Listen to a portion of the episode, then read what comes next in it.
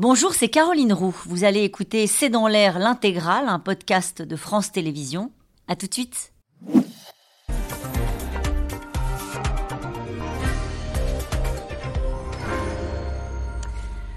Bonsoir à toutes et à tous. Nous attendons vos questions SMS, Internet et réseaux sociaux pour alimenter notre discussion. Comment atterrir? Comment sortir d'une crise qui continue de mobiliser dans la rue? Comment renouer avec euh, des Français qui sont encore majoritairement opposés à cette réforme? Tous les regards sont désormais tournés vers les neuf sages du Conseil constitutionnel qui tiennent donc entre leurs mains l'avenir de la réforme. Le Conseil va-t-il censurer le texte? Va-t-il valider le principe d'un référendum d'initiative partagée est-il vraiment indépendant? En tout cas, tous les scénarios sont sur la table et le duo Borne-Macron cherche maintenant les mots justes pour tenter de tourner la page. Macron, la rue et les neuf sages. C'est le titre de cette émission. Avec nous pour en parler ce soir, Pascal Perrineau. Vous êtes politologue, professeur à Sciences Po. Je cite votre livre Le populisme, publié aux éditions des presses universitaires de France. Karl Meus, vous êtes rédacteur en chef au Figaro Magazine. Je cite votre dernier article présidentiel, le sondage qui bouleverse le jeu. Nathalie Saint-Cric, vous êtes éditorialiste politique à France Télévisions. Enfin, Swazik Kemener, vous êtes rédactrice en chef au service politique de Marianne.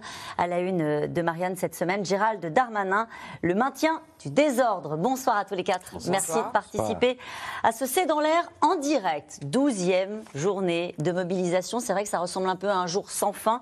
Euh, je me tourne vers vous, Nathalie Saint-Cric, avec une mobilisation qui est en baisse, euh, mais des syndicats qui disent ça n'est pas terminé. Absolument. Alors effectivement, tout le monde attend la décision du Conseil constitutionnel, les syndicalistes On va en parler. premiers, mais tout le monde a déjà dit que euh, si une page était tournée, le livre n'était pas terminé. Mm. C'est-à-dire en gros, avec quand même deux, deux, deux camps, si j'ose dire. Le camp plutôt CGTFO qui considère que bon, vont continuer, et euh, Laurent Berger qui a quand même dit qu'en fonction de la décision du Conseil constitutionnel, il n'allait pas manifester, dit-il, pendant six mois. Et mieux, son adjoint, enfin, ça, ça, la secrétaire générale adjointe Marie-Lise Léon a dit, euh, en fonction de la décision du Conseil constitutionnel, il y aura, je cite, je, je lis, un nouveau contexte permettant de reprendre les choses à l'endroit. En clair, Alors, oui. s'il y a encore des choses à négocier, c'est-à-dire si est cassé par exemple la pénibilité, la loi Seigneur, il y a quand même une possibilité de reprendre langue, comme on dit, sur le sujet du travail avec l'Élysée pour éventuellement trouver un nouveau chemin. Vous avez parfaitement posé l'enjeu de cette émission. À la fois la mobilisation, l'attitude des syndicats, l'attitude de l'exécutif et ce que pourraient décider les neuf sages. Si on en revient à la journée d'aujourd'hui, j'imagine que du côté de l'Élysée, on surveille un chiffre. Euh, le chiffre de la mobilisation, le taux de grévistes, c'est quand même un enjeu. Euh, c'est la douzième journée de mobilisation. Ce sont des millions de Français qui se sont déplacés pour dire qu'ils étaient opposés à la réforme. Est-ce que ça permettra au gouvernement de passer à autre chose si la mobilisation est, est en baisse, ce qui semble être le cas? Oui, mais ils comptent là-dessus. Euh, déjà, la semaine dernière, ils avaient noté qu'il y avait une mobilisation moins forte. Et surtout, ce qu'ils regardent attentivement, c'est ce que vous avez dit, le taux des grévistes, qui est historiquement assez bas. Et ils prennent deux secteurs, c'est l'éducation nationale et les transports. Et en fait, pour dire, bah, finalement, il n'y a pas tant de grévistes que ça. Donc on peut s'en sortir, d'autant plus qu'ils avaient eu très peur au moment où, quand même, euh, Philippe Martinez avait dit qu'il allait mettre, euh, bloquer la France, mettre la France à genoux. C'était ça, les expressions qu'on avait entendues à un moment. Ça ne s'est pas produit. Il y a eu des moments de blocage, des raffineries, il y a eu des, des moments où euh, les gares ont été, pu être bloquées, mais la France elle-même n'a pas été bloquée comme en 95. Donc là-dessus, euh, le président euh, a regardé ça attentivement et c'est pas tellement une surprise à la limite qu'aujourd'hui il y ait moins de monde. Parce que Oui, qu- 42 000, je donne les chiffres qui viennent de tomber à l'instant. 42 000 selon la préfecture, on parle de Paris, euh, 400 000 selon la CGT. Parce qu'au fond, la pression maintenant, elle doit se faire sur le Conseil constitutionnel, mais les grévistes, les manifestants, ils, ils râlaient contre Emmanuel Macron. Sauf qu'aujourd'hui, Emmanuel Macron, il est comme eux, dans l'attente de la décision des neuf sages. Et on va en parler ce soir, mais pas tout de suite, je vous assure. On fait un énorme teasing sur le Conseil constitutionnel. Je pense que c'est la première fois que ça nous arrive. Pascal Perrineau, sur la journée d'aujourd'hui. Parce que c'est vrai que depuis le début de ce mouvement, on s'interroge à chaque fois, on dirait que va décider l'intersyndical. Et il continue. Et après le vote au Parlement, ils ont continué. Il continue, mais la variable constitutionnelle, Conseil constitutionnel va changer. euh, certainement les réactions. Et on voit bien que le front syndical, dont c'était la grande caractéristique, l'union depuis des semaines et des semaines, le front syndical est en train de se fissurer. Où est-ce que vous voyez ça? Bah, on le voit dans l'appréciation hein, que Nathalie Saint-Cric vient de donner euh, de ceux qui, euh, à la CFDT, dit voilà, il va falloir évoluer.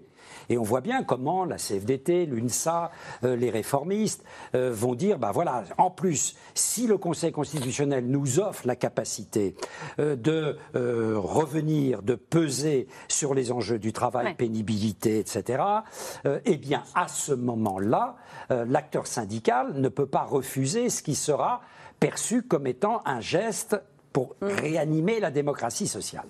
Et donc, euh, et sortir de la crise extrêmement lourde que nous sommes en train de traverser. Et puis, je crois que ces syndicalistes-là se méfient des semaines à Vienne des semaines à venir. Pourquoi? Parce que à chaque fois qu'il y a eu une réforme des retraites, on a eu à peu près, sauf en 95, toujours le même scénario, euh, c'est-à-dire une mobilisation très forte, une mobilisation dans l'opinion, euh, c'était acté, et puis peu à peu ça s'étiolait. Et je ne crois pas qu'ils ont envie d'arriver au stade où le mouvement va véritablement s'étioler. C'est ce que dit euh, Sophie Binet. Alors, elle était à l'incinérateur d'Ivry-sur-Seine ce matin et elle dit ce n'est pas le dernier jour de mobilisation. On va se revoir encore beaucoup. Euh, il y a une partie des syndicats qui sont sur cette ligne-là. Il y a eu des opérations au coup de poing, comme on dit aujourd'hui, avec des manifestants qui sont entrés dans le siège de LVMH, avec une forme de radicalisation aussi du mouvement qui échappe peut-être aussi aux organisations euh, syndicales. Ça peut continuer, peut-être pas avec des journées de grève organisées, mais avec des opérations coup de poing. Est-ce que ça, c'est une crainte à votre avis? Oui, d'ailleurs, le, gouvernement s'attend à ça. Il s'attend à des manifestations, on pourrait dire, hors les murs des syndicats, c'est-à-dire euh, une action de blocage façon gilet jaune, très ponctuelle, à un endroit. On voit par exemple ce qui se passe sur le périphérique de Nantes. C'est très intéressant, c'est récurrent. Le périphérique de Nantes est bloqué certains matins. Euh, on peut voir ce qui se passe. Euh, ça s'est passé à des barrières de péage aussi. Donc c'est des mouvements plus ou moins spontanés, mais en tout cas des raffineries qui sont bloquées aussi au coup par coup? au coup par coup. On voit aussi ce qui se passe. C'est très intéressant. Vous parliez tout à l'heure de l'incinérateur. le mouvement des éboueurs reprend aujourd'hui. On va voir pour combien de temps. Hein, c'est conductible jusqu'à demain pour l'instant.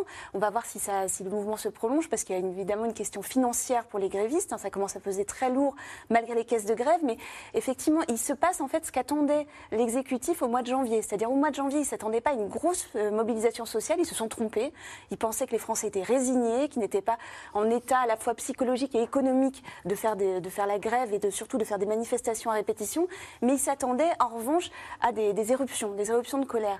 Et là, ce, ce, que, ce que ce qu'on dit dans la majorité, c'est que 4 ans, parce qu'il reste 4 ans de mandat Emmanuel Macron, ça va être très très long, parce qu'on va avoir une, colère latente si, les choses restent en l'état, et on va mm. voir ce que sera la décision de demain du Conseil constitutionnel, mais avec de temps en temps des poussées de fièvre, et puis ça va retomber, mais en tout cas un, climat, un climat très dur, très éruptif, et qui se voit d'ailleurs dans, l'expression publique. Hein. Il, y a des, invectives très dures qu'on entend depuis le début de cette réforme des retraites. Donc l'idée que ça va se durcir en permanence. Avec euh, ce que dit François Ruffin ce matin, qui était invité chez nos confrères de France Info et qui dit dans la durée, cette loi sera défaite. Euh, quoi qu'il arrive, euh, on, maintiendra le, combat contre la réforme des retraites jusqu'au bout. En tout cas, les syndicats assurent qu'ils ne faibliront pas et que le combat contre la réforme continue malgré des chiffres de mobilisation en baisse. On l'a dit à l'instant, le président cherche maintenant une porte de sortie après avoir joué le rapport de force. Il a défendu hier la nécessité d'échanger avec les syndicats pour préparer la suite dans un esprit, on va dire, de Concorde. Laszlo Gelabert avec Théo Manval, Arnaud Fora et Dominique Lemarchand. On est là On est là Le même refrain, les mêmes slogans, la même détermination.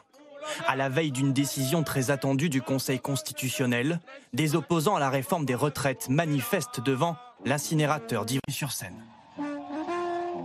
Euh, ce n'est pas euh, le Conseil constitutionnel ou une autre entité qui va décider euh, si, si on doit travailler jusqu'à 65 ou 70 ans. Bah regardez, j'ai une caisse de grève là autour du cou.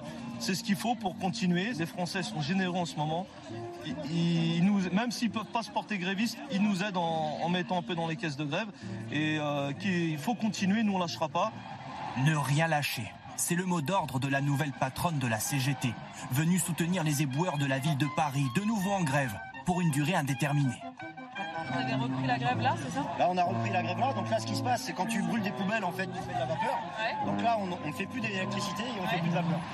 Un nouveau blocage, avec toujours la même ambition, faire reculer le président Macron. Aussi, problème, c'est que le président de la République, il passe beaucoup de temps dans son Falcon, mais il passe peu de temps sur le terrain avec euh, les salariés, avec la population. Et donc, il est complètement déconnecté des besoins de la population. Il faut qu'il ne promulgue pas cette loi, sinon il ne pourra pas diriger le pays. Emmanuel Macron incapable d'échapper à la protestation même lorsqu'il est en déplacement à l'étranger, comme ici mardi aux Pays-Bas.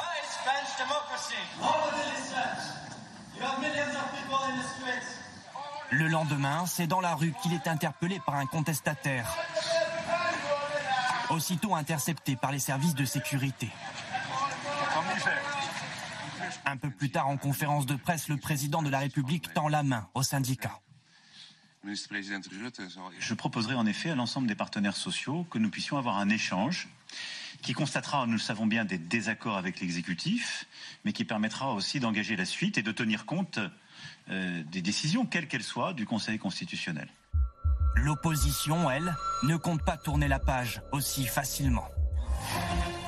Évidemment qu'il a été élu, et c'est pas pour ça qu'il doit brutaliser la France tous les matins. C'est pas pour ça que son opinion est plus importante que les 3,5 millions de personnes qui manifestent dans la rue. Je n'en peux plus de cette manière-là d'être au pouvoir. C'est vraiment une manière qui est, qui est non seulement violente et brutale, mais qui est complètement dépassée. Et, et la manière de gouverner d'Emmanuel Macron est interrogée par cette crise, comme elle l'avait été au moment des Gilets jaunes, comme elle a été à un moment de la crise sanitaire. C'est aussi une crise liée au déficit du dialogue social qui n'a pas commencé qu'au moment des retraites et qui euh, est six années, j'allais dire, euh, d'affaiblissement euh, du dialogue social. L'inflexibilité d'Emmanuel Macron face à l'inflexibilité de la rue. En début d'après-midi sur la prestigieuse avenue Montaigne, opération coup de poing au siège du géant du luxe LVMH.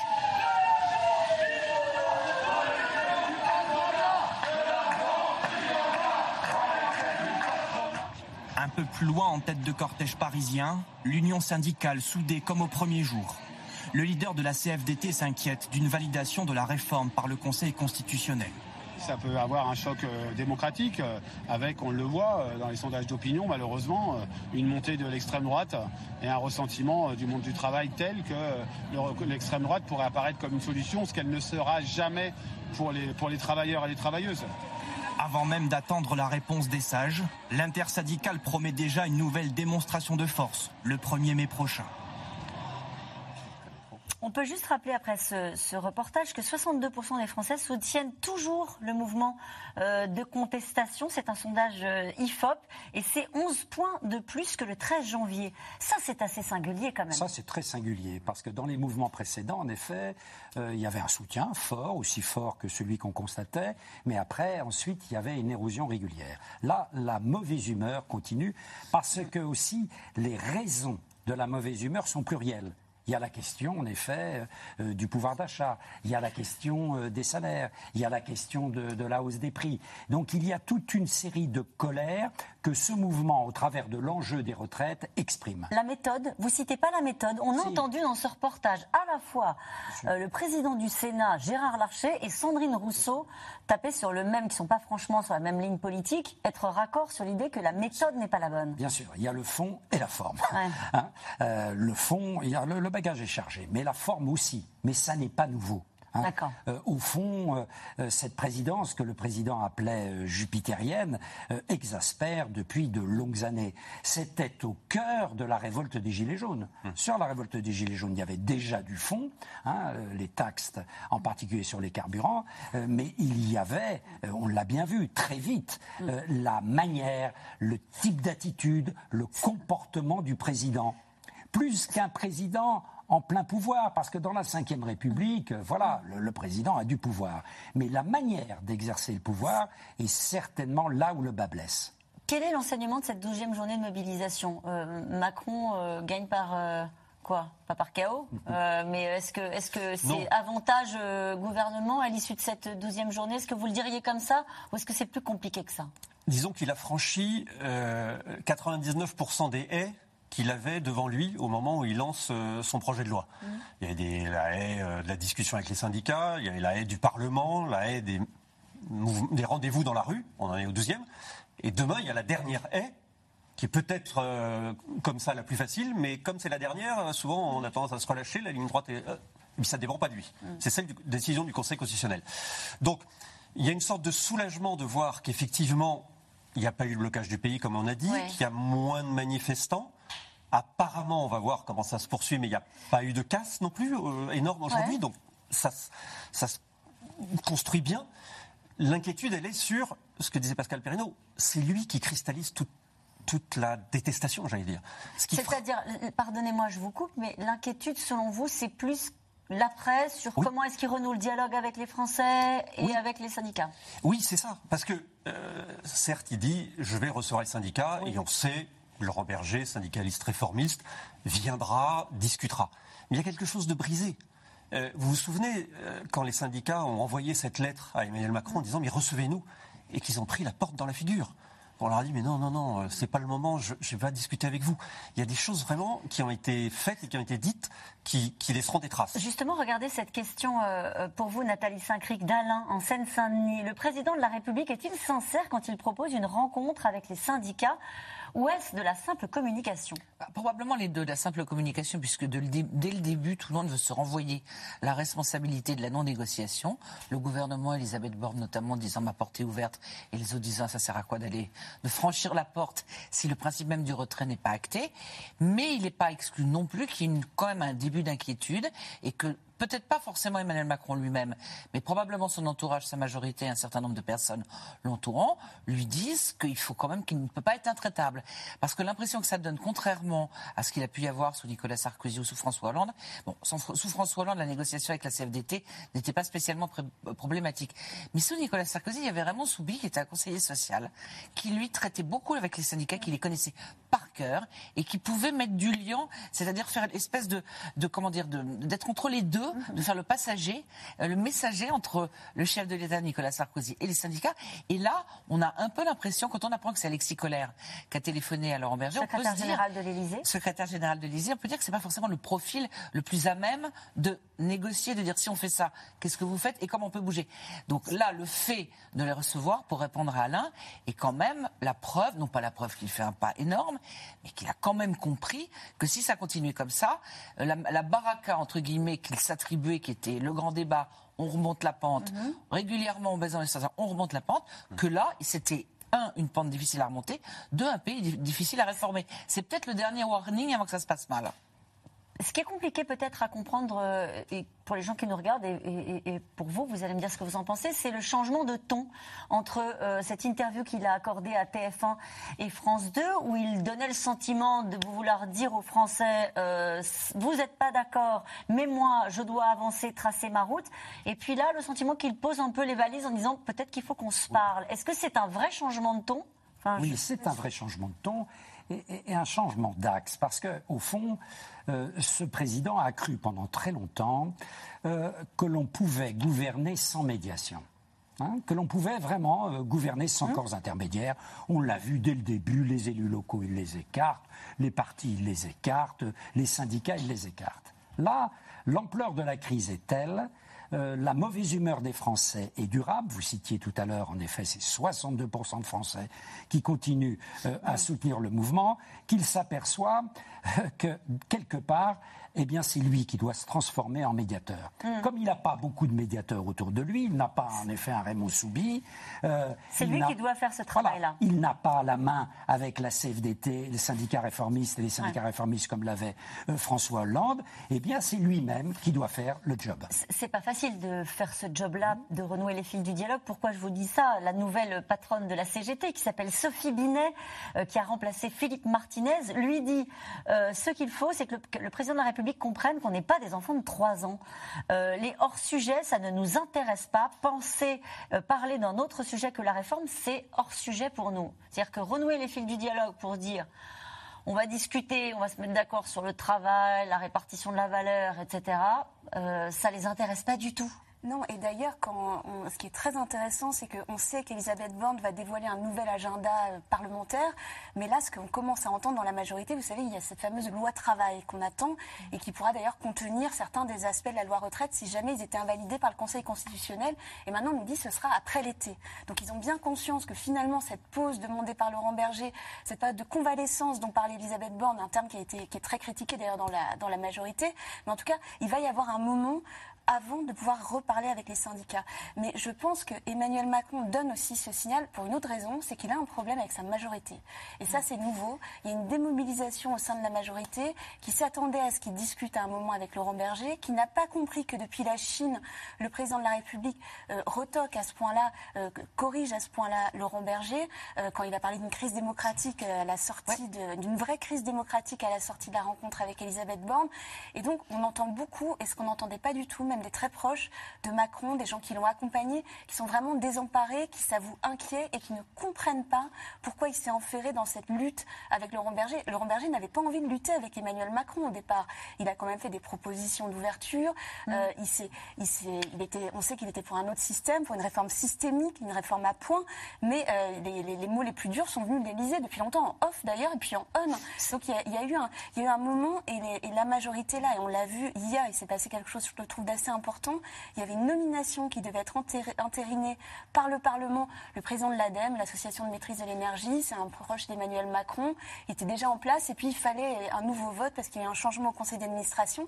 Et les députés ont dit non. Et en fait. Ça a été rejeté. et c'est une première. Hein. C'est une première depuis 2008, depuis qu'il depuis y a une validation par l'Assemblée.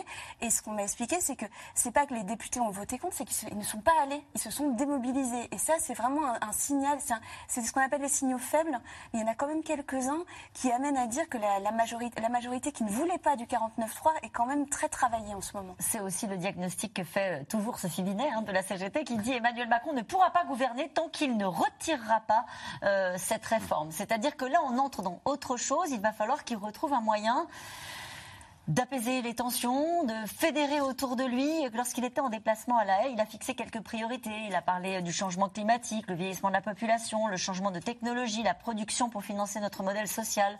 C'est dans ce sens-là qu'il veut aller dans les semaines et les mois qui viennent. Pourra-t-il le faire? Il faut créer le mouvement. C'est ce que l'Élysée nous, nous dit. Voilà. Donc, on reprend euh, effectivement le travail, santé, éducation aussi, qui avait été cité par le président de la République.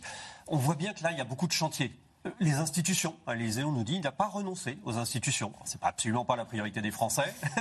Est-ce que ça tiendra jusqu'au bout? Je ne sais pas. Il n'y a même pas la majorité euh, au Congrès pour le voter. Mais voilà, l'idée, c'est d'ouvrir beaucoup de chantiers et surtout, euh, euh, voilà, le printemps, c'est le mouvement. Il va falloir faire quelque chose. Emmanuel Macron, sa, sa ligne de conduite, c'est toujours faire des réformes. S'il s'arrête, mmh. c'est comme le cycliste, il tombe. Et donc, il ne peut pas s'arrêter. Est-ce qu'il est isolé? Est-ce qu'il est seul? Euh, Il va recevoir demain euh, les responsables de la majorité au moment où on va parler de la décision du Conseil constitutionnel. Ça interviendra à peu près en même temps. Est-ce qu'aujourd'hui c'est un homme isolé? Alors, on est forcément isolé à l'Élysée, hmm? mais ça ne veut pas dire qu'on prend des décisions tout seul. Comme vous le dites, il a ses ministres, la première ministre. On sait qu'il a des capteurs. On sait qu'il discute avec d'autres politiques. Nicolas Sarkozy un des politiques avec qui il discute régulièrement. Il a ses capteurs au sein de la population, mais une fois que la décision doit être prise, c'est lui qui la prend et c'est là en ça qu'il est seul. Et parce qu'il sait que c'est sur lui que ça retombera. Euh, parmi les décisions qu'il va devoir prendre, au-delà du fond d'autres euh, réformes à faire, c'est est-ce qu'il continue avec euh, la Première ministre ou est-ce qu'il change de Premier ministre? C'est pas anodin. Est-ce qu'il fait juste un remaniement? Est-ce que ça suffira pour les Français? Je vous pose la question sur est-ce qu'il est isolé parce que quand on le voit sur ces images, comme on le voyait tout à l'heure, après ces semaines de contestation sociale, cet agenda euh, international, etc., on se dit bon, est-ce qu'il est affecté par euh, par ce qui est en train de se passer? On, peut se poser la question, euh, Nathalie Saint-Cric. Certains de ses prédécesseurs avaient voilà marqué et on sentait peut-être parfois une forme d'agacement, une forme d'inquiétude. est-ce, que dans, dans le dans, en privé de ce que vous savez les uns les autres, euh, des échos que vous pouvez avoir de, ses proches, il est affecté par la situation du pays. Je pense qu'il passe de plusieurs États, non pas que je le fréquente spécialement, ou même pas spécialement, mais qu'il a des moments où il est agacé. Le jour où il a fait son intervention sur 13h, au 13h de France, TF1 et de France 2, ça se voyait qu'il était agacé. En gros, je pense qu'avec sa psychologie, il devait se demander pourquoi il était encore obligé de s'exécuter et de s'expliquer alors qu'il y avait une pression dans son entourage. Et puis il y a des moments, moi je pense qu'il est assez isolé. Mais il est assez isolé parce qu'il fonctionne de façon isolée. Parce que certes, il a des capteurs qu'il écoute. Il écoute, mais entend-il? Enfin, je ne sais pas comment ça fonctionne, mais je crois qu'il a euh, l'idée de ce qu'il doit faire, de ce qui est bien, et que probablement en raison de son âge, en raison de son absence d'expérience politique, mmh. ou de, je dirais, il n'est pas assez euh, âgé pour avoir... Euh, comment dire, cette espèce de sagesse qui fait que quelquefois le courage c'est de reculer plutôt que d'avancer. Et que c'est pas forcément genre je vais pas me je vais pas m'abaisser je vais pas reculer voilà. Il, y a probablement ça mais il est effectivement je pense qu'il il ne comprend pas il, y a un certain nombre de choses. La colère bah, euh, du Il y a quelquefois, il est probablement il a un fonctionnement rationnel, c'est-à-dire qu'il mm. comprend que euh, si on ne fait pas ça, on ne pourra pas financer les retraites. Il ne comprend, enfin, il y a des choses qu'il ne saisit pas. Donc, si vous voulez, en revanche, ce qu'il a, je crois, saisi en plus de ces grandes réformes, écologie, santé, enfin, tout le monde est d'accord en clair hein, sur la façon de le faire. Il a conscience que d'un point de vue des salaires et d'un point de vue du social, c'est-à-dire ce qu'il faut faire, s'il a l'occasion de le faire et il pense l'avoir au moment des discussions post-Conseil constitutionnel, on y viendra, sur la pénibilité, tout ça, que là, il va falloir qu'ils mettent un petit coup de barre humain euh, pour pas simplement être dans la réforme. Euh, et peut-être différer, par exemple, des baisses d'impôts qui étaient prévues pour donner un bah, signal euh, Oui, oui, oui. C'est-à-dire qu'effectivement, si on appliquait son programme à la lettre, il y aurait, y compris en termes de, de, succession, en termes d'héritage, un certain nombre de choses. Et là, il est plutôt sur une ligne, le, le SNU, enfin le, Service national, tout ça, on va pas brusquer les gens. Et je pense qu'il est conscient qu'il y a une, que la fureur des gens ou la fureur des Français est quelque chose qui, peut, qui vient aussi aussi de leur. Enfin, ils, ne sont pas totalement isolés quand ils voient qu'il y a des étudiants qui mangent pas, ou quand ils entendent qu'il y a des gens qui se privent de viande, ou qui se privent de poisson, ou qui ne sautent pas. Je veux dire, c'est quand même pas. Alors, on peut dire que les Français se plaignent tout le temps, parce que si on regardait à l'étranger, ça serait différent, ce qui ont dit beaucoup, mais il n'est pas complètement dans une bulle, comme le disent certains, au point de, de, s'en moquer complètement et de considérer que ce sont des, des, des comment dire, des jérémiades Avec l'idée qu'il faut, dans ces mois et peut-être semaines qui viennent, répondre à ce qui a été beaucoup entendu aussi, ce souci davantage d'égalité, ah de partage de la valeur, ce qu'on dit, mais surtout partage des richesses. Ça parle euh, davantage et que le marché ne fait pas forcément tout, qui était un petit peu dans son ADN au début, ce libéralisme, sur libérer les contraintes des entreprises pour qu'elles embauchent, que le plein emploi, certes, on y vient, mais qu'il y a des correctifs qu'il faut apporter de manière à ce que Cette tout le monde soit regardez Philippe dans les Yvelines, le manque d'expérience politique du président n'est-il pas à l'origine de son manque d'écoute? Bien sûr, certainement. Euh, on le disait d'ailleurs dès le début. Euh, c'est un des premiers présidents de la République, certes il y a eu le général de Gaulle, mais c'était une autre chose, euh, qui n'a eu aucune expérience d'élu et d'élu local. Hein, il est arrivé euh, à l'Élysée sans avoir aucune expérience d'élu et une expérience militante extrêmement brève. Pascal euh, Perrineau, il a une sacrée expérience des crises, en revanche. Ah, tout à fait, tout à fait. Mais qu'il a acquise, cette expérience, il ah. l'acquiert après. Hein. Ah. Et, euh, mais il a toujours eu cet aspect, en effet, de technocrate un peu hors sol. C'est le reproche qu'on lui fait mm. Depuis, depuis des, des, années. Et ce technocrate hors sol, il n'est pas assailli par les affects. Parce que dans des crises, prenez une crise qui était une autre crise, la crise de mai 68. Au bout d'un moment, le général de Gaulle va à Baden-Baden, il va voir son vieux copain Massu, il s'effondre dans un fauteuil et il dit écoute, écoutez Massu, tout est foutu. Je ne vois pas je ne vois pas le président actuel euh, arriver dans un, je ne sais pas quoi, au euh, voir un vieux, au Touquet, voir un vieil ami euh, et, s'effondrer dans un fauteuil en disant tout est foutu. Tant mieux, non? Voilà. Peut-être, tant mieux.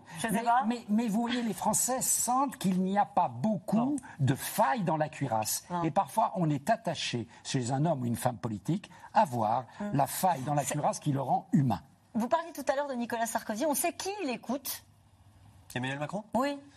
On sait qui il entend, mais pas forcément qui il écoute. Parce que Nicolas Sarkozy se plaint parfois de dire je lui donne des conseils, il ne les suit pas. Ah et donc ça l'agace, et donc il faut que Emmanuel Macron le revoie pour pouvoir. Euh, euh, mais il y a un élément qu'on oublie aussi, c'est que un président de la République, quand il est élu, il considère qu'il a raison. Et que c'est très difficile pour ses conseillers ou d'autres de lui dire attention, ne fais pas ça, attention, ne va pas là. J'ai été élu. Et réélu. Et dans le cas d'Emmanuel Macron, qui déjà a un ego assez, euh, assez fort, Il a réussi l'exploit d'être le seul président de la République à se faire réélire en ayant eu le pouvoir avant, si on exclut évidemment François Mitterrand, Jacques Chirac, après cohabitation. Donc allez lui dire, mais ne fais pas cette réforme. C'était dans ma campagne, j'ai été réélu, donc j'ai raison. Et bien on arrive à la situation d'aujourd'hui. Sur la méthode, euh, est-ce que vous considérez, quand on regarde ce qu'il a pu faire par le passé, qu'il a su s'amender et amender sa réforme dans la manière qu'il a eu de, conduire euh, justement euh, les, grands enjeux et les grands textes qu'ils ont, qu'ils ont proposés dans la majorité? Est-ce que vous avez vu, vous l'avez vu changer quand il a fallu changer? La difficulté, c'est qu'il a, il a accepté, de, pour répondre aux crises, il a accepté de faire une pause dans sa geste réformiste, mais ensuite il a toujours repris le, cours de, ce qu'il voulait faire. C'est-à-dire que là, par exemple, sur cette réforme des retraites, typiquement, euh, il était à 65 ans, il a accepté de passer à 64, mais il n'y a pas eu de mise en scène, il n'y a pas eu de, mise en scène de sa réédition en, disant, regardez, j'ai écouté les Français, j'ai écouté les syndicats, j'ai pensé qu'il serait sans doute mieux euh, qu'on aille un peu moins vite et qu'on soit simplement à 64 ans on n'a pas entendu ces paroles-là. Ça s'est fait presque en catimini. La première ministre a dit bon, bah voilà, c'est 64 ans. Mais en tout cas, il n'y a pas eu de, mise en forme du fait qu'il pouvait, euh, pouvait intégrer euh, l'opinion des Français dans sa propre réflexion. Parce que sa réflexion, elle est double. C'est d'un côté, euh, je suis réformiste, je suis pour le plein emploi, puisque le plein emploi va sauver les Français. Donc c'est ce qu'on explique. Hein. L'économie va tout sauver. Et puis finalement, apprendre à l'écologie, le régalien, c'est les flotteurs. Mais bon, l'essence du, du, Certains utilisent la, métaphore du, du trimaran donc, mais l'économie, c'est l'essentiel. Donc, quand l'économie va bien, tout devrait aller bien. Donc, si les gens ont du travail, ça devrait aller bien. Mais c'est beaucoup plus compliqué que ça. il est en train de s'en rendre compte. Et puis, il y a aussi, il y a aussi cette idée de l'autre côté qui veut pas être un roi feignant. Il veut pas être empêché. Il veut faire. Il veut faire. Et donc c'est ce qu'on entend beaucoup dans son entourage, c'est que l'idée, c'est que là, il est un peu dans une cage, dans un piège qu'il a lui-même créé et qu'il va essayer de s'en extraire. On l'a vu, il a su le faire euh, avec le grand débat, il a su le faire avec la Convention citoyenne pour le climat euh, au moment, juste après la crise des Gilets jaunes, au moment de sa grande conférence de presse. Donc dans son, entourage, on attend quelque part qu'il y ait un, moment comme ça, tout en ayant conscience que ça arrive après des crises. Il y a l'inflation, les Français sont inquiets, il y a le contexte international. Donc il suffira peut-être pas d'un bidule, il faut peut-être un peu plus que ça pour, euh, pour s'en sortir. pas un bidule, c'est-à-dire pas une mesurette, euh, quelque chose qui ait de l'ampleur et qui entraîne euh, le pays. Juste sur la rencontre avec les syndicats, il y en a qui ont dit qu'ils viendraient. On est sûr que la CFDT viendra voir le président. On est sûr que la CGT viendra. Ils ont répondu. Vous parlez de, si vous parlez de la, la, proposition de les voir très vite, tout de suite après le Conseil constitutionnel. Ils ont dit non. Non, je pense pas. Et personne ne pense vraiment qu'ils vont venir. Non. Mais qu'après cette ou pause ou convalescence ou gueule de bois ou je ne sais quoi, c'est-à-dire que dans les jours après, là, les choses se fassent, manifestement la CFDT ne puisque toujours, moi je me fie à ce que dit la numéro 2 qui est qui peut plus nous décrypter ce que dit Laurent Berger, parce que Laurent Berger parle aux télé et parle aux, à, ses, militants et aux Français, qui est en gros, s'il y a des choses à négocier sur l'application de la retraite et du travail, eh bien, bien sûr, on ira. C'est une porte de sortie pour eux, c'est une porte de sortie pour tout le monde. Peut-être une autre porte de sortie qui viendra du Conseil constitutionnel. Le périmètre, en tout cas, autour de la très tranquille rue Montpensier à Paris, a été sécurisé. Les neuf sages tiennent dans leurs mains le sort de la réforme des retraites. Le Conseil constitutionnel va statuer demain. Marine Le Pen, hier, a déjà commencé à mettre en doute l'indépendance de l'institution. Alors, qui sont les membres du Conseil Comment sont-ils nommés? Les explications de Walid Berissoul, Nicolas Bidard et Stéphane Lopez. C'est un lieu habitué au calme et au silence, rattrapé aujourd'hui par le bruit et la colère des opposants à la réforme des retraites. Sous pression sans doute comme jamais dans son histoire, le Conseil constitutionnel, ultime arbitre de la République, fait l'objet de bien des attentes. La suite du quinquennat d'Emmanuel Macron repose donc sur ces neuf personnalités. Des anciens hauts fonctionnaires, des magistrats, mais aussi des figures politiques issues de la droite, de la gauche et du centre. Trois d'entre eux ont été nommés par le président LR du Sénat, deux par la gauche sous François Hollande, et enfin quatre sous le premier quinquennat d'Emmanuel Macron. Parmi eux, deux fidèles du chef de l'État, les anciens ministres Jacques Mézard et Jacqueline Gouraud, tous ont entre 64 et 77 ans, et pour ce constitutionnaliste, c'est la garantie d'une certaine indépendance.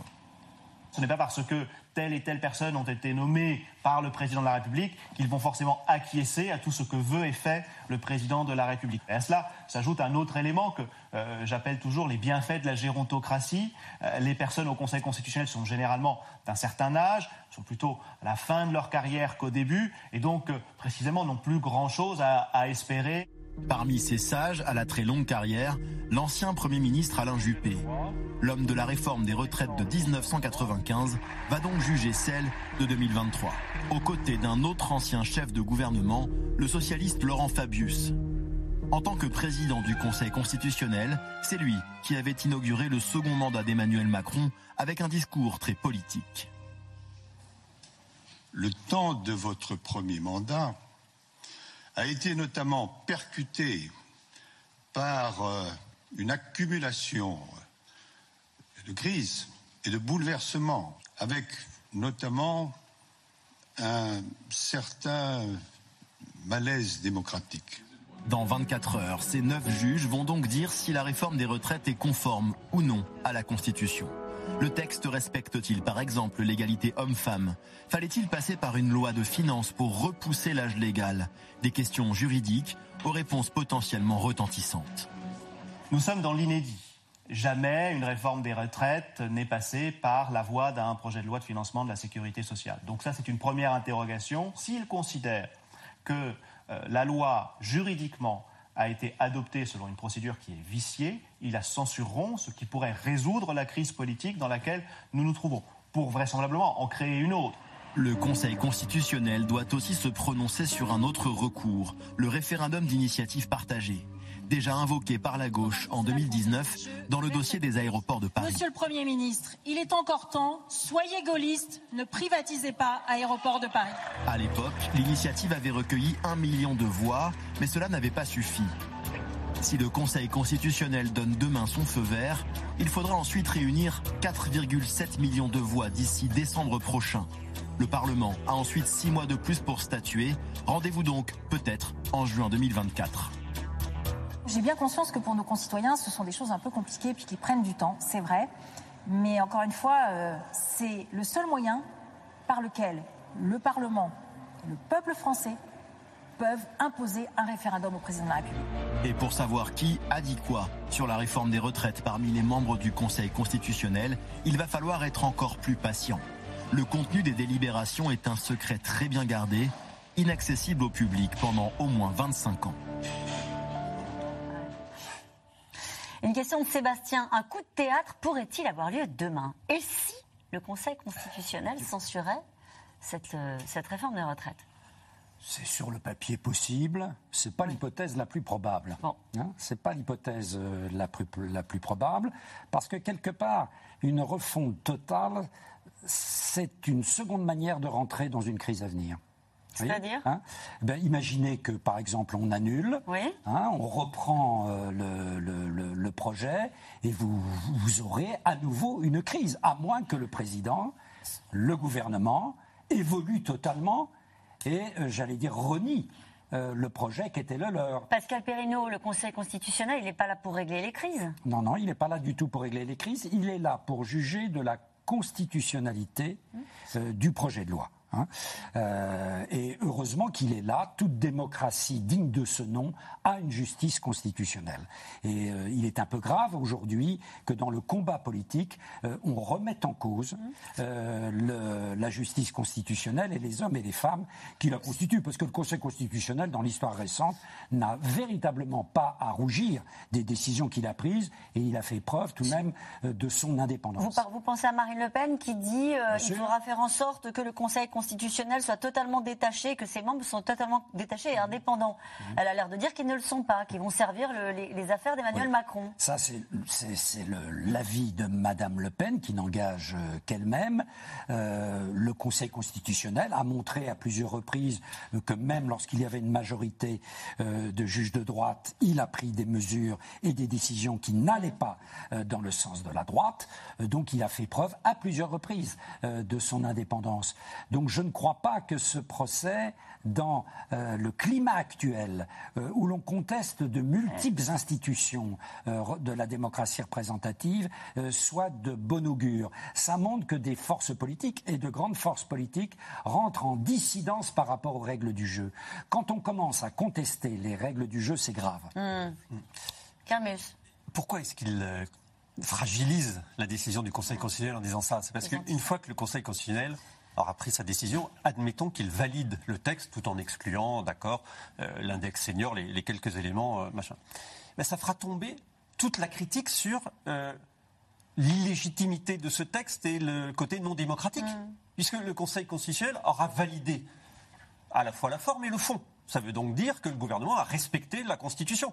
Et donc tous ceux qui ont dit c'est illégitime, il n'avait pas le droit, il ne pouvait passer la crise démocratique, bah non, regardez, le Conseil constitutionnel qui est malgré tout indépendant, parce qu'on a beau dire, euh, comme le disait votre reportage, euh, ces gens-là, euh, c'est pas à 70 ans qu'ils vont commencer une carrière de dictateur, comme dirait le général de Gaulle, donc, ou une carrière de, de quelqu'un qui attend quelque chose. Ils attendent rien, pour, la plus, pour tous. Il y a quand même cinq politiques et quatre fonctionnaires. C'est ça. Je pense que c'est un élément qui n'est pas neutre dans, dans, cette affaire, avec un autre élément aussi qui n'est pas neutre, c'est la façon dont Laurent Fabius conçoit son rôle. C'est-à-dire? Eh bien, il, fait de la politique un peu, euh, au point que euh, en 2022, il a fait une interview dans le Parisien qui a fait beaucoup parler. Parce que euh, le texte, c'était dans une démocratie avancée, la loi votée par le Parlement ou le fruit d'un référendum ne peut pas faire n'importe quoi. Et ça, c'est quelque chose qui a fait bondir quelqu'un comme Éric Zemmour, qui en a parlé dans son livre, mais des gens aussi comme Laurent Wauquiez, qui considèrent que le Conseil constitutionnel, avec cette expression-là, c'est-à-dire que veut contrôler un référendum, donc un référendum, euh, le peuple français n'est plus souverain. Ça, on va loin, c'est euh, plus loin que la réforme des retraites, mais on voit bien là le rôle que veut lui faire on jouer peut voir dans les images qu'on a vues euh, précédemment dans le reportage, il fait de la politique au moment de l'investiture du président, il lui fait la leçon. Oui, mais c'est logique, vu la carrière qu'il a eue. On sait très bien que c'était quelqu'un qui était censé être le meilleur d'entre eux vers son gauche, c'est-à-dire celui qui avait été choisi par Mitterrand et qui, dont la carrière a été interrompue, même si elle s'est poursuivie de façon brillante, sachant que lui, son objectif, c'était d'être président de la République. Qu'à son âge, il se trouve là, c'est formidable, qui voit le jeune Macron euh, prospérer avec deux quinquennats. D'ailleurs, vous avez passé un extrait, mais plusieurs fois, il, lui, il lui, fait la leçon. C'est-à-dire qu'il il fait le sage, certes, le vieux sage, mais il lui fait remarquer. J'avais noté dans son discours de 2017 qu'il lui avait dit il faut apaiser les colères, réparer les blessures et lever les doutes. Donc, toujours, il s'est mis en surplomb et pas d'un point de vue strictement juridique. La seule chose, c'est que certes, il juge par rapport à la Constitution, mais il y a eu de tout temps une façon de juger du Conseil constitutionnel qui était un petit peu plus large parfois par rapport au préambule de la Constitution, c'est-à-dire que il y a une une petite marge d'interprétation. Je vous donne un exemple très simple. Quand on avait autorisé euh, la fouille des véhicules euh, pour, surveiller sans aucune raison, si vous n'avez pas fait commis d'infraction, vous n'avez rien fait, ça a été cassé par le Conseil constitutionnel en disant que le véhicule c'était le prolongement de, domicile et qu'on n'avait pas le droit sans mandat, sans raison. Bon, donc de temps en temps, et ça c'était dans le préambule, c'était pas un article de la Constitution. Même chose sur les déclarations préalables des associations. Donc quelquefois le Conseil constitutionnel non pas outrepasse ses droits, mais non pas juge en opportunité, mais s'adapte à l'état de la société. Donc là, honnêtement, je ne pense pas qu'ils sortiront de leur rôle, parce que là, pour le coup, ça serait vraiment faire de la politique et déclarer la guerre. Mais il n'est pas exclu qu'en lisant bien à fond de main, on voit euh, non seulement quelques articles qui sont euh, dégagés, donc irrecevables. Ça ne changera rien l'application de la loi Bah si, parce que ça s'applique sans les, sans les articles. D'accord. C'est qu'en gros, vous prenez ce qui reste, ce qui n'a pas été censuré, vous pouvez le promulguer, vous avez 15 jours. J'ai cru comprendre qu'ils allaient le faire assez vite, ou alors vous repartez pour une lecture supplémentaire à l'Assemblée. Mais ça veut dire quand même qu'il y a des choses qui, sont, qui disparaissent et qu'il faut renégocier, reprendre Deux soit questions par une rapides. Euh, saura-t-on qui a voté quoi parmi les neuf sages du Conseil constitutionnel? Dans 25 ans. Pendant 25 ans. Deuxième question rapide. Est-ce qu'ils se parlent est-ce que en ce moment l'Élysée parle euh, aux sages? Est-ce qu'ils ont le droit? Alors, euh, normalement, enfin, les, sages sont soumis à un devoir de réserve, mais il n'y a pas une interdiction. D'ailleurs, euh, Laurent Fabius a fait savoir depuis le départ qu'il était inquiet des cavaliers qu'on allait pouvoir trouver dans cette loi, c'est-à-dire euh, des différents articles comme l'index senior, etc., qui pour lui n'avaient rien à faire dans un projet de loi de finances. Donc, il l'a il dit devant des journalistes, ça a été reproduit dans le Canard enchaîné, et il avait rencontré Elisabeth Borne. Cette rencontre avait d'ailleurs été rendue publique. Il a, selon mes informations, il a aussi rencontré Emmanuel Macron au mois de janvier. Ça s'est très mal passé. Ils s'entendent mal, on le sait, vous, vous avez expliqué. Donc, euh, donc c'est pour ça qu'il y a eu une petite musique qui est montée d'ailleurs du, fond de la Macronie en disant attention à Laurent Fabius. Bon, il n'est pas tout seul, Laurent Fabius. Ils sont non, mais s'il y a une égalité de voix, c'est sa voix qui est déterminante. Mais, mais, euh, du coup, il y a eu cette petite inquiétude. Après, on voit bien que les choses euh, ont changé, c'est-à-dire que là, la lecture qui est faite quasiment unanimement par tous les membres du gouvernement qu'on peut rencontrer, c'est il va y avoir une censure partielle qui va peut-être arranger d'ailleurs les membres, euh, qui va peut-être arranger l'exécutif parce qu'il y a des mesures qui sont coûteuses, qui pourraient être enlevées, qui seraient mises ensuite dans la loi travail. Donc c'est pas vraiment un problème. Et en revanche, la question, et ça c'est la véritable question, c'est le RIP. Alors, le référendum d'initiative partagée, on entendait Valérie Rabault tout à l'heure qui disait c'est le seul moyen au fond euh, qu'a le peuple et le Parlement aujourd'hui d'arrêter cette loi. Euh, mais, mais, il y a une question sur le choix qui a été fait par la gauche de demander dans le texte qui demande le RIP le maintien à 62 ans de l'âge de la retraite. Or, certains disent le statu quo, ça fonctionne pas pour un RIP. Et d'ailleurs, il y a tellement d'inquiétudes au sein de la gauche que ce soir, on a appris qu'un nouveau de nouvelles demandes de référendum d'initiative partagée allaient être déposées par les sénateurs de gauche. Enfin, euh, il faut plus que, mais il faut, il faut un certain nombre de parlementaires, mais euh, parce qu'ils pensent que juridiquement, le premier RIP qui a été déposé ne, tient, pas, ne tient pas bien. Si ce référendum d'initiative partagée était validé par le euh, Conseil constitutionnel, qu'est-ce que ça changerait? On dirait aux Français, bon, on a n'applique pas la loi, on attend que vous nous donniez votre avis. je schématise, qu'est-ce qui se passerait? Là, on entre, mais vraiment dans un, dans un moment épouvantable pour l'exécutif, c'est-à-dire qu'on a les syndicalistes, la gauche, qui, qui appellent les Français à les signer. Il y a un sondage très intéressant, d'ailleurs, qui paraît demain dans le, dans le Figaro, qui dit que 72% des Français seraient prêts à aller voter, à, aller, euh, à poser leur signature, pardon, signer pour un RIP. Donc, c'est un temps très long.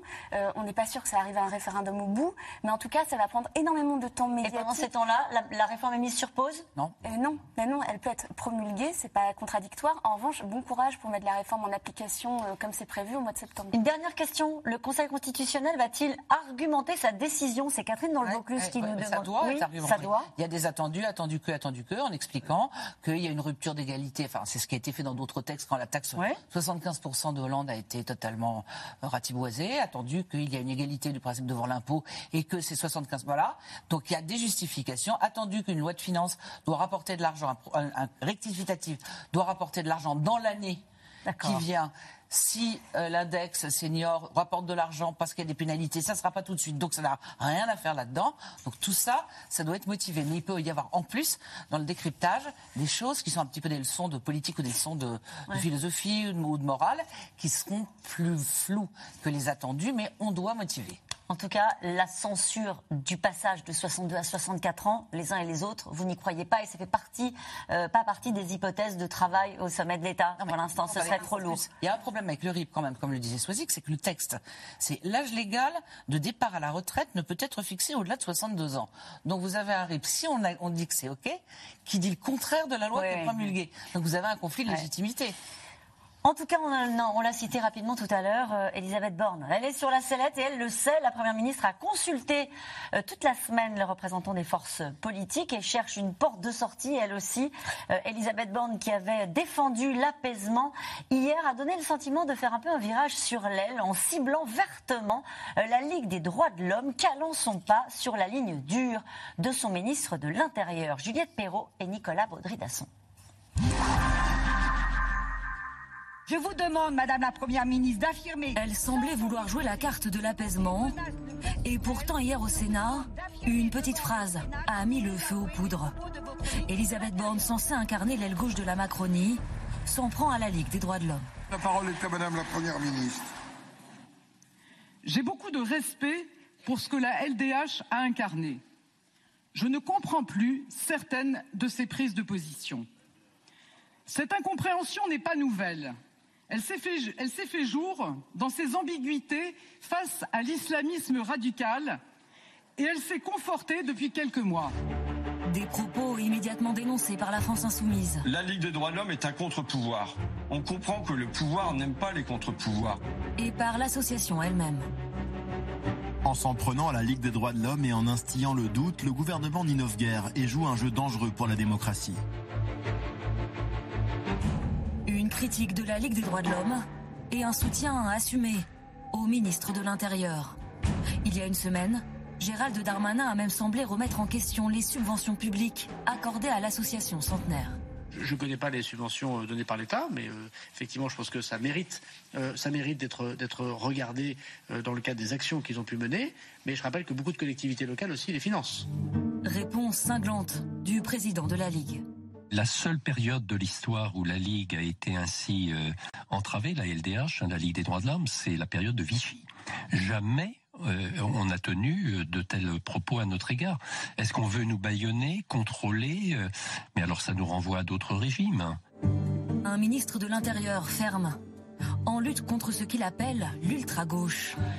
À chaque débordement ou presque la même rhétorique, des forces de l'ordre contraintes de répliquer face à des manifestants hors de contrôle. Je voudrais d'ailleurs ici dénoncer le, cynisme et, je l'ai déjà euh, évoqué, la bordélisation souhaitée par une partie de l'extrême gauche et par l'ultra-gauche. Point d'orgue de ces tensions, Sainte-Soline. Malgré les blessés dans les deux camps, les premiers mots de Gérald Darmanin ne sont que pour les policiers. Devant euh, les images d'une extrême violence que subissent les gendarmes de, la République, je veux évidemment leur apporter mon soutien total, absolu, leur dire que nous sommes euh, à leur côté et que ce déchaînement de violence est absolument inexcusable. La parole est à monsieur des débordements qui mettent le gouvernement sous pression. Dans l'hémicycle, la droite demande des comptes. Merci Madame la Présidente.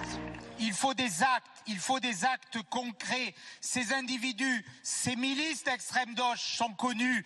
Il faut aujourd'hui les éradiquer. Il faut changer de cadre. Ça fait huit groupuscules ou associations d'extrême gauche que je propose à la dissolution, toutes validées par le Conseil d'État. Nous continuerons grâce au service de renseignement et j'espère avec l'unanimité de la représentation nationale.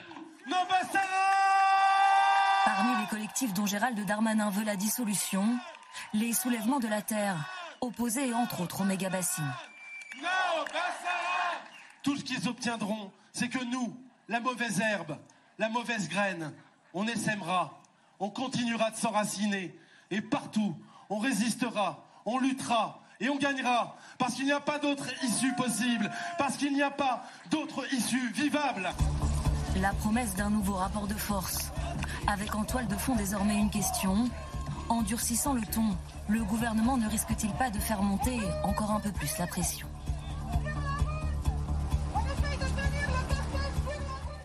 Quelle est la stratégie sur euh, la Ligue des droits de l'homme, les groupuscules d'extrême gauche? Bah, D'abord, c'est une stratégie un peu de diversion, c'est-à-dire qu'à partir du moment où vous ciblez un adversaire de cette façon-là, bah, vous détournez une attention sur, sur d'autres sujets. Mais il y a aussi, euh, quand Gérald Darmanin dit ça, c'est il faut voir ce qu'il a vécu avec euh, Sainte-Soline, c'est-à-dire que le comportement de la Ligue des droits de l'homme, pose quand même un certain nombre de, questions parce que euh, ils ont mis en cause quand même le, comportement de la police avec un enregistrement dont ils disaient que ça laissait penser que les policiers avaient bloqué les secours, ce qui n'était pas le cas. Ce qui n'a pas du tout été le cas. Et, quand Elisabeth Borne prend le relais de, son ministre de l'Intérieur, c'est aussi parce que il constate que la Ligue des droits de l'homme euh, a soutenu le CCIF, euh, était contre l'expulsion de l'imam Iqiyoussen et contre la Fédération française de football au moment où euh, il fallait se poser la question de savoir si les joueuses devaient jouer voilées. Donc vous voyez, euh, il y a une histoire de la Ligue des droits de l'homme, mais il y a la réalité d'aujourd'hui. Et évidemment, ça, ça se confronte. Cette question de Monique dans le Haut-Rhin. Quoi qu'il arrive, Elisabeth Borne sera sacrifiée. Mais qui pour la remplacer? Et surtout, pourquoi faire? C'est une question qui est posée ou c'est pas le moment? Parce qu'on a compris que c'était pas forcément tout de suite. Alors, ce qui est très intéressant, c'est que cette question, on se l'est posée au moment du 49-3. D'ailleurs, certains, euh, certains interlocuteurs d'Emmanuel Macron envoyaient des textos aux journalistes en disant au revoir Elisabeth, c'est fini. Euh, ce qui est toujours très sympathique. Mm. Mais et, là, c'est un peu brutal. On et, va dire. Et, là, le, et là, le, le, vent est en train doucement de changer. Pourquoi? Parce que ça changerait pas grand-chose en fait de changer de première ministre. On voit bien que la, la difficulté, c'est Emmanuel Macron et les Français. C'est pas pas Elisabeth Borne et les Français. Donc, euh, et puis, il y a aussi la question, pour trouver un Premier ministre de remplacement, il faut quelqu'un qui apporte 40 députés. C'est ce qui manque à la, à la majorité d'Emmanuel Macron. Et pour l'instant, même Gérald Darmanin, qui, qui- qui est un postulant évident, hein, euh, ne peut pas apporter ces 40 députés à Emmanuel Macron. Donc, on parle pour, tout- pour l'instant, ça peut changer, hein, mais pour l'instant, au- aujourd'hui, on parle plutôt d'un grand remaniement. Euh, mais toujours avec Elisabeth Borne, avec peut-être un changement de Premier ministre plus tard. Dans un livre très intéressant qui vient de sortir, Les 100 jours de Ludovic Vigogne, il raconte euh, que Catherine Vautrin, qui avait aussi été pressentie pour, euh, pour aller à Matignon, euh, à la place d'Elisabeth Borne, euh, Emmanuel Macron lui avait dit Vous êtes là jusqu'aux Jeux Olympiques. Il lui avait déjà fixé Ouais, euh, une borne. Donc il se passera quelque chose, mais peut-être pas tout de suite. Pascal Perrineau Oui, je crois que si vous voulez, en effet, euh, le pouvoir doit se rendre compte que changer Elisabeth Borne euh, pour reprendre quelqu'un du même camp, ça n'a pas beaucoup d'intérêt. Et qu'Elisabeth Borne n'a pas fait l'épreuve d'un échec total à gérer cette situation qu'il faut bien dire impossible d'une majorité relative où il vous manque plus de 40 députés. hein, au fond, Euh, jusqu'à maintenant, euh, voilà, euh, elle a géré ça, vaille que vaille. Deuxièmement, je crois qu'il y a Elisabeth Borne après euh, l'expérience où euh, il y avait eu euh, Edith Cresson, c'est la deuxième femme qui occupe ce poste. Et si elle était licenciée aujourd'hui, l'expérience serait encore plus courte que l'expérience d'Edith Cresson. Et ça poserait un problème énorme quant à la place des femmes euh, au gouvernement. Et je crois que le président de la République doit être sensible à cette affaire. Ça ne serait vraiment pas un service à rendre à la place des femmes dans la vie politique française. Je crois que ça, c'est un deuxième élément qui n'est pas que symbolique. Nathalie Saint-Cric, est-ce qu'elle se sent euh, menacée Euh, On lit euh, sous la plume de certains d'entre vous qu'elle se bat pour défendre sa place, qu'elle manœuvre, qu'elle voit du monde et qu'elle veut rester? Ah oui, elle veut rester, sans aucun doute. Et elle fait tout pour rester, même si le tout qu'elle fait est parfois pas très malin, si je puis m'exprimer Oui. ainsi. C'est-à-dire que quand elle dit plus jamais de 49.3, Emmanuel Macron la prend dans le journal. Quand elle fait, donne une interview en disant, enfin, en répliquant, en jouant sa carte, euh, Emmanuel Macron, qui est toujours vertical pour le coup, euh, ça l'agace profondément. Il y a de la Euh, tension entre les deux, comme souvent oui, il y en a, mais il y en a toujours. Enfin, il n'y en a pas forcément plus, même si elle, a, elle, est, elle est combative et elle est, disons qu'elle est peut-être plus frontale que l'était Édouard Philippe, qui disait moins des choses en face, mais qui les disait de façon plus détournée. Mais c'est évident qu'elle en- elle entend rester. D'ailleurs, elle, elle, elle considère que les trois, trois semaines, un mois qu'on lui a donné lors de la fameuse interview et la nécessité. C'est pour ça que la- le mot convalescence, ça ne veut pas simplement dire que le pays est fatigué et qu'il faut attendre. Ça veut dire aussi qu'on lui donne un peu le temps de, de faire ce pourquoi chose. sa feuille de route. C'est-à-dire qu'elle ne Ouais. peut pas faire ça en trois semaines. Vous voulez dire un mot rapide? Ce sont des clapotis, nous dit-on à l'Élysée. Quoi? La façon dont Elisabeth Borne a voulu un peu euh, s'imposer comme font les, les premiers Ah oui. ministres. Et, et le président est indifférent aux clapotis. D'accord, Oui. c'est dit. Non, mais c'est un classique dans la Cinquième République Oui. que le Premier ministre veuille exister par rapport au président. Le problème, c'est qu'ils oublient toujours que c'est le président qui décide. Et que la dernière fois qu'un Premier ministre, enfin pas la dernière fois, mais on se souvient de Jacques Chaban-Delmas qui dit si, si, je veux le- un vote de confiance à l'Assemblée. Bah, Pompidou lui dit vas-y, pas de problème. Sauf que quelques Voilà, semaines après ça. le vote de Il confiance, il doit, parce que le Premier ministre procède du président de la République. Et nous revenons maintenant à vos questions. Cette question de Frédéric dans le Vaucluse, cette crise sociale et politique va-t-elle poursuivre Emmanuel Macron durant toute la durée de son mandat? Non, pas forcément. Pas forcément, je- ça laissera des traces, mais bien malin est celui qui est capable aujourd'hui de dire quelles traces euh, cela, va, euh, cela va laisser. Parce que cette mauvaise humeur, elle est installée depuis longtemps, et elle durera encore longtemps euh, après, euh, après cette crise. Euh, donc, si vous voulez, et puis le, le président n'est pas encore démuni complètement d'armes. Il a encore différentes armes lui reste à sa disposition. Eh bien, il y a véritablement, s'il veut stabiliser sa majorité qui part un peu dans tous les sens, il y aurait l'idée d'un véritable contrat de gouvernement avec une force adjacente. Mais ils veulent pas. Voilà. Les Pour l'instant, ils ne veulent pas. Pour l'instant, ils ne veulent pas, mais vous avez écouté attentivement le président du Sénat euh, ce matin qui disait que pour l'instant, ça n'est pas lui. Hein? Bon, Voilà. Pour l'instant. Donc vous avez, vous, vous avez entendu pour l'instant. Oui, pour l'instant, Ouais. ça n'est pas oui. Ouais. hein, euh, et que les conditions ne sont pas réunies. Mais vous, vous- tout de même, Hmm. toutes ces difficultés viennent de cette fameuse majorité relative faible euh, des législatives issues des législatives de juin 2022. Si on veut stabili- stabiliser le dispositif, il n'y en a pas 36. Ouais. Il y a un contrat de gouvernement avec tout tout parti euh, de LR euh, pour les années qui viennent. Allez, il y a beaucoup de questions ce soir. Une question d'Olivier. Sophie Binet est-elle plus radicale que Philippe Martinez? Ah, c'est, Oui. Non, mais c'est- compliqué de, de- de dire ça parce qu'elle vient d'arriver. En revanche, ce qui est sûr, quand on l'entend, euh, elle est, euh, elle n'est plus aussi, euh, elle est un peu discordante par rapport à ce que dit Laurent Berger. Philippe Martin, on avait plutôt l'impression que Philippe Martinez s'était adouci en fin de mandat et que elle reprend. Et il faut qu'elle, il faut qu'elle, qu'elle existe dans le débat public. Mais ça, on le saura dans quelques temps. On va voir si, si la CGT continue après la décision du Conseil. elle n'est pas toute seule. Hein. Je veux dire, il y a Sophie Binet. Oui. Et puis il y a Laurent Brun. Et puis Mélès Plier. Enfin, il y a Elle ne prend gens. pas la décision seule. Bah, non, il y a Ah. des gens qui sont plutôt de la tendance dure de la CGT qui sont autour d'elle. Donc. euh, Il y a une décision ce soir pour savoir ce qui va se passer ensuite, comme, comme à chaque, après, après chaque jour de mobilisation. Ils vont peut-être décider une nouvelle journée d'action. Laurent Berger disait de toute façon, il y aura quelque chose le 1er mai. Le 1er mai, ils sont pour sur la fête du truc, travail. une hein. grosse manifestation symbolique unitaire le 1er mai. Allez, le pire est-il à redouter si euh, le Conseil constitutionnel valide la réforme demain? Que peut-il se passer? Est-ce qu'il pourrait y avoir l'expression d'une colère euh, contre les sages On l'a vu, hein, il y a une forme de sécurisation de ce qui se passe euh, autour du Conseil C'est difficile constitutionnel. parce que euh, le Conseil constitutionnel est une entité dont les gens ne connaissent pas forcément non plus tous les, tous les protagonistes, euh, alors que la réforme de retraite, ils avaient une cible, c'était Emmanuel Macron. Là, la décision du Conseil constitutionnel s'impose à Emmanuel Macron, s'imposera aux autres. Donc on peut plutôt considérer, parce que dans les sondages, ce qu'il y avait aussi, c'est qu'une grande majorité des Français pensaient que cette réforme allait s'appliquer. Ils étaient contre, mais elle serait appliquée. Euh, Sait-on si le Conseil constitutionnel a déjà pris sa décision? Non, normalement, c'est demain. Ils peuvent l'avoir prise et la statuer, statuer demain? On ne sait pas Il doit y avoir, Une tendance. Oui, le vote. Le vote est En demain. revanche, ce qu'on sait, c'est que ça fait longtemps qu'ils y réfléchissent. C'est-à-dire qu'ils ont suivi le débat de très près. Euh, Laurent Fabius en parlait à des journalistes dès le mois de janvier.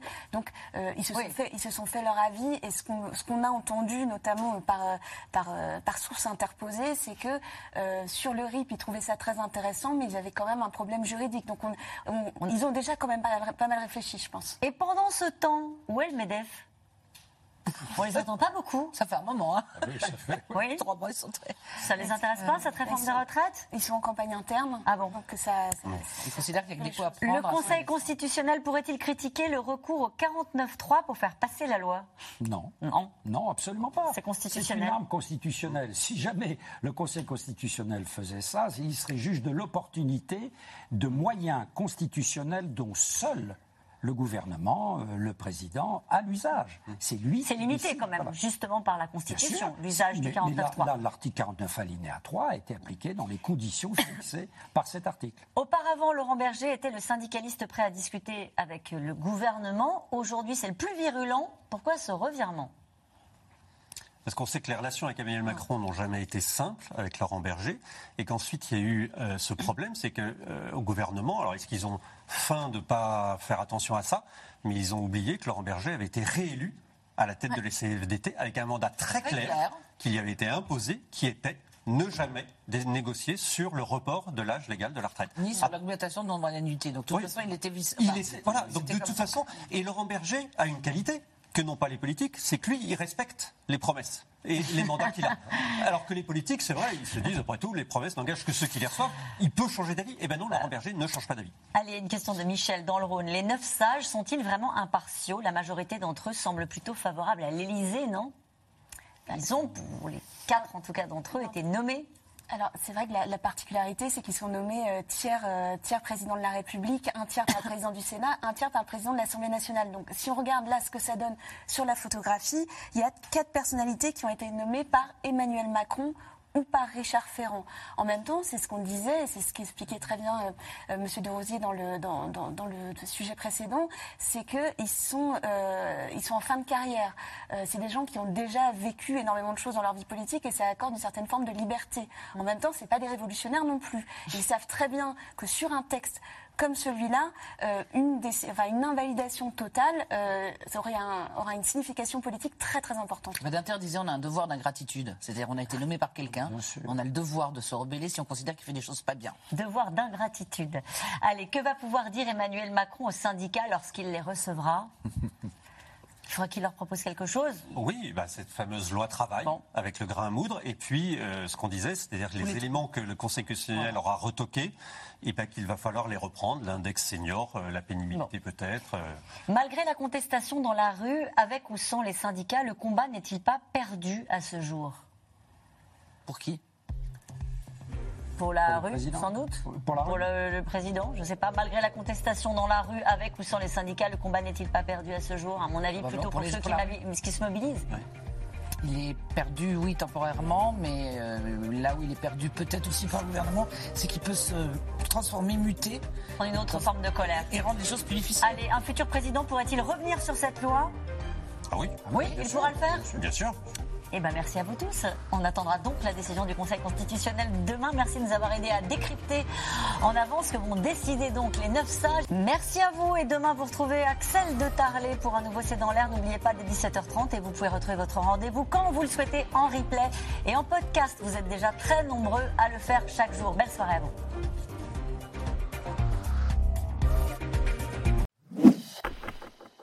Merci d'avoir écouté C'est dans l'air. Comme vous le savez, vous pouvez désormais écouter l'intégrale, mais aussi l'invité ou vos questions à nos experts. Tous ces podcasts sont disponibles gratuitement sur toutes les plateformes de streaming audio. Et pour le replay vidéo, c'est sur France.tv, bien évidemment. À bientôt.